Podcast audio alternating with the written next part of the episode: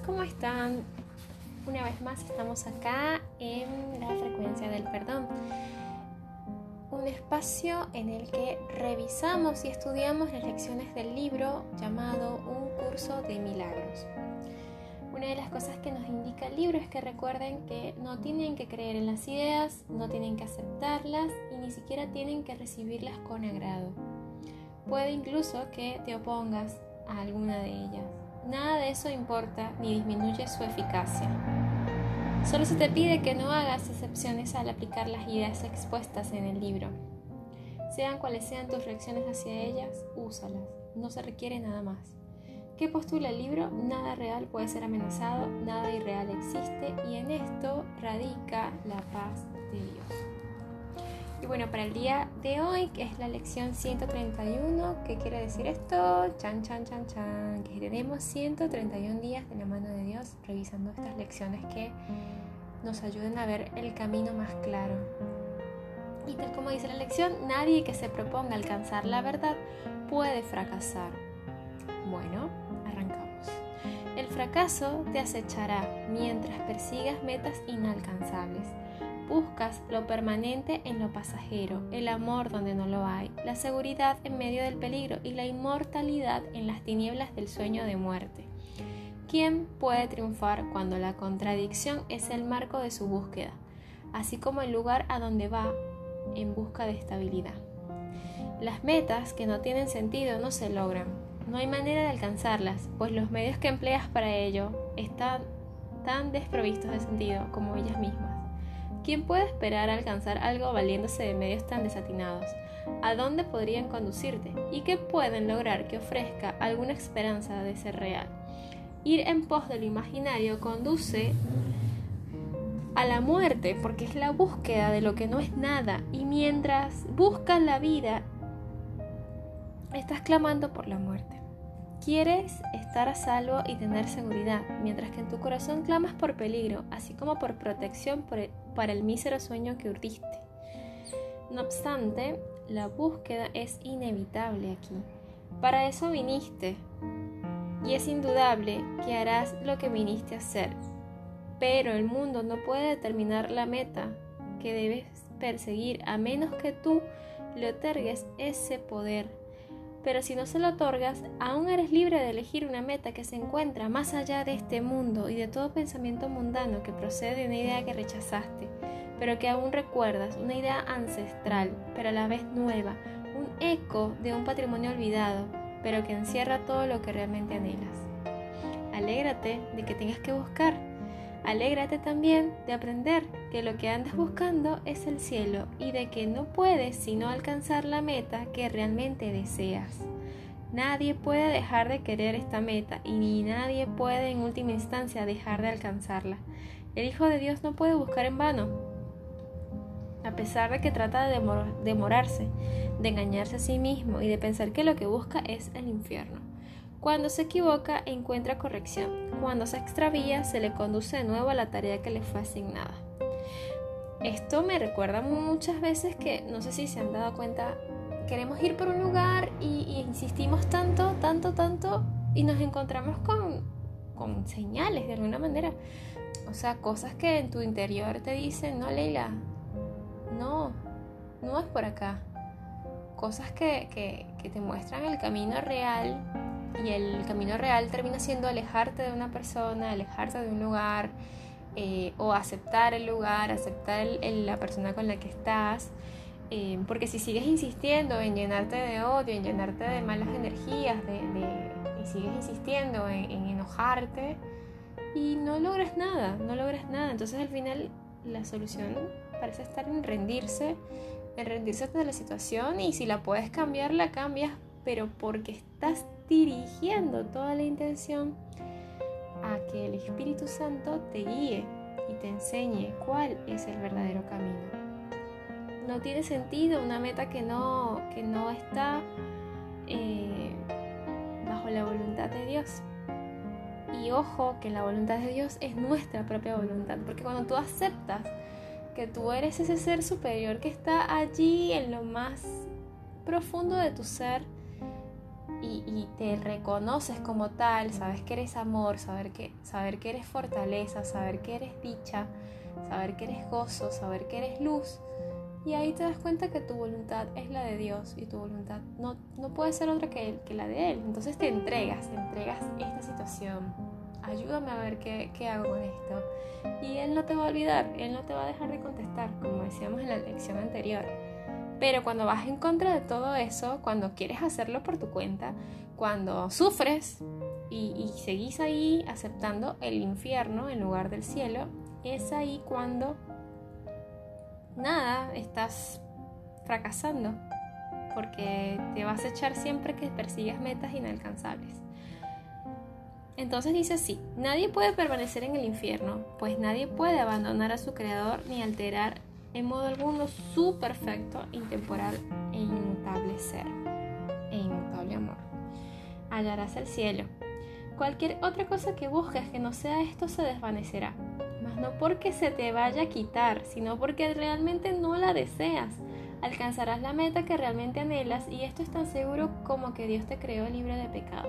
Mira, esto es muy crucial y muy importante porque nos está hablando de que tenemos una elección mientras tú no desees o mientras tú elijas eh, ir por el otro lado, em, en realidad no vas a poder verlo y no es que esto se vaya a desvanecer, no es que tu verdadero ser se vaya porque tú eres amor y, tú vas a seguir siendo igual, o sea, si vas a seguir siendo tú mismo, pero em,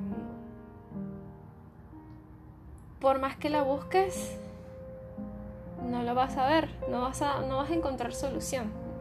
Porque tú estás en el cielo, tú ya estás en el reino de los cielos. Lo que pasa es que necesitas desvanecer y rasgar el velo que te impide ver la verdad.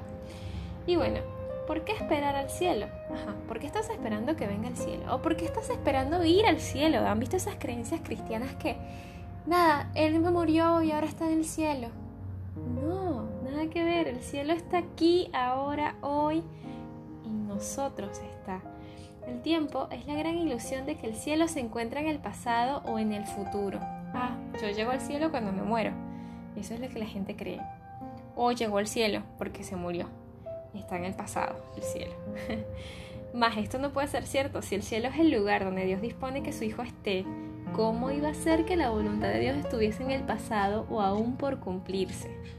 Lo que lo que Él dispone está aquí ahora mismo, sin pasado y completamente sin futuro, y tan alejado del tiempo como lo está una pequeña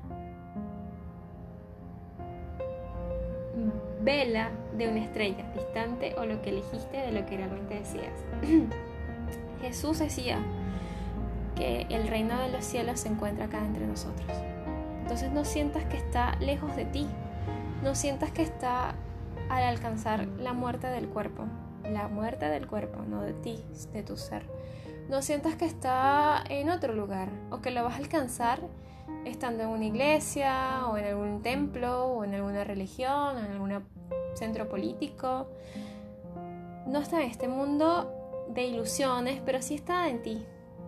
El cielo sigue siendo la única alternativa a este extraño mundo que construiste y, toda, y a todas sus indios sin gracias, a sus patrones cambiantes y metas inciertas, a sus dolorosos placeres y trágicas alegrías.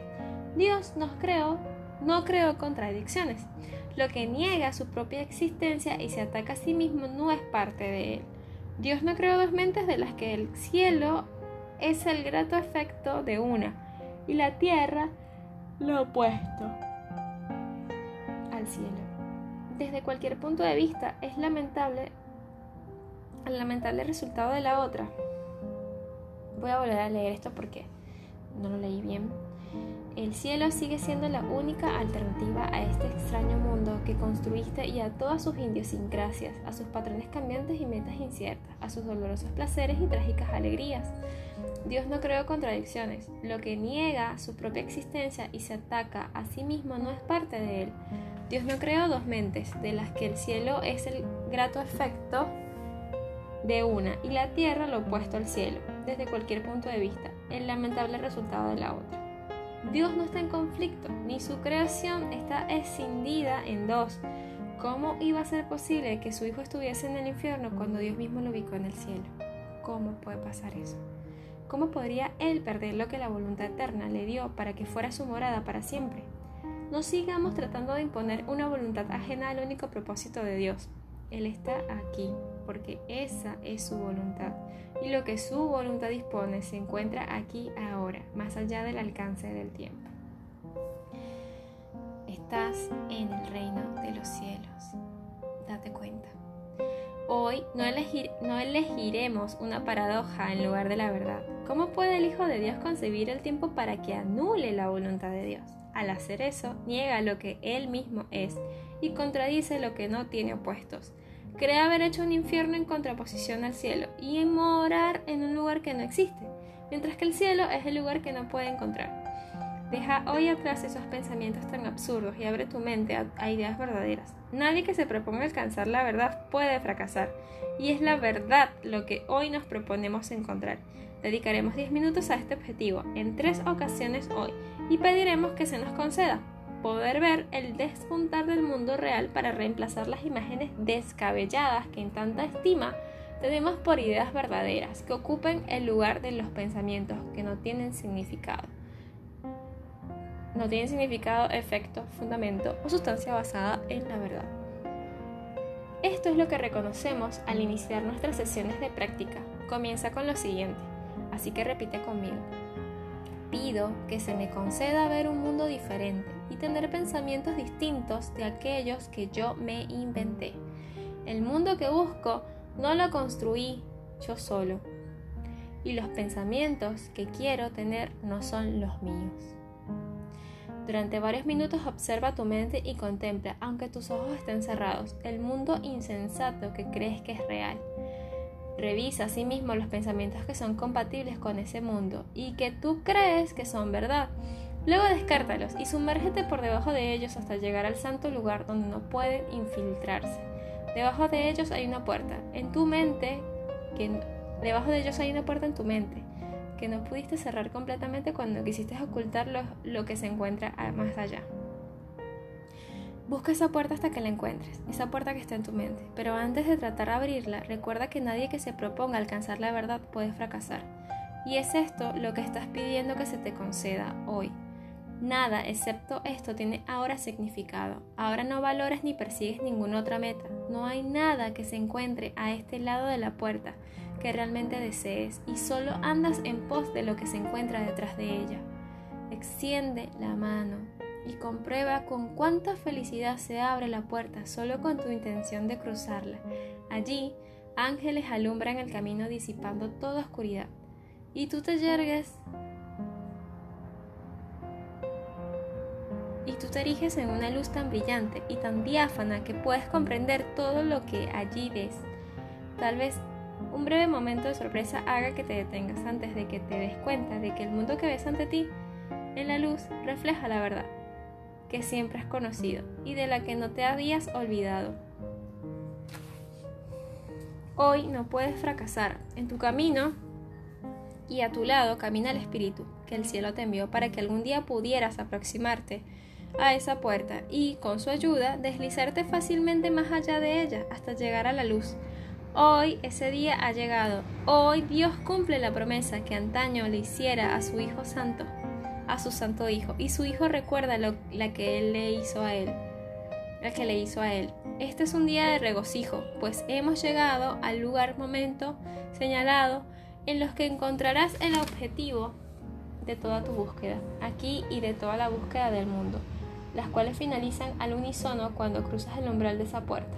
Recuerda tan a menudo como puedas que hoy debe ser un día especial, un día de especial regocijo, y abstente de abrigar pensamientos desalentadores y quejas banales. La hora de la salvación ha llegado. Hoy es el día señalado por el mismo cielo como un tiempo de gracia para ti y para el mundo. Si te olvidas de este feliz hecho, tráelo nuevamente a tu conciencia repitiendo lo siguiente. Hoy Busco y encuentro todo lo que deseo. Mi único propósito me lo brinda. Nadie que se proponga alcanzar la verdad puede fracasar. Así que siéntete gustoso y dichoso. Siéntete con éxito, porque tú estás buscando la verdad.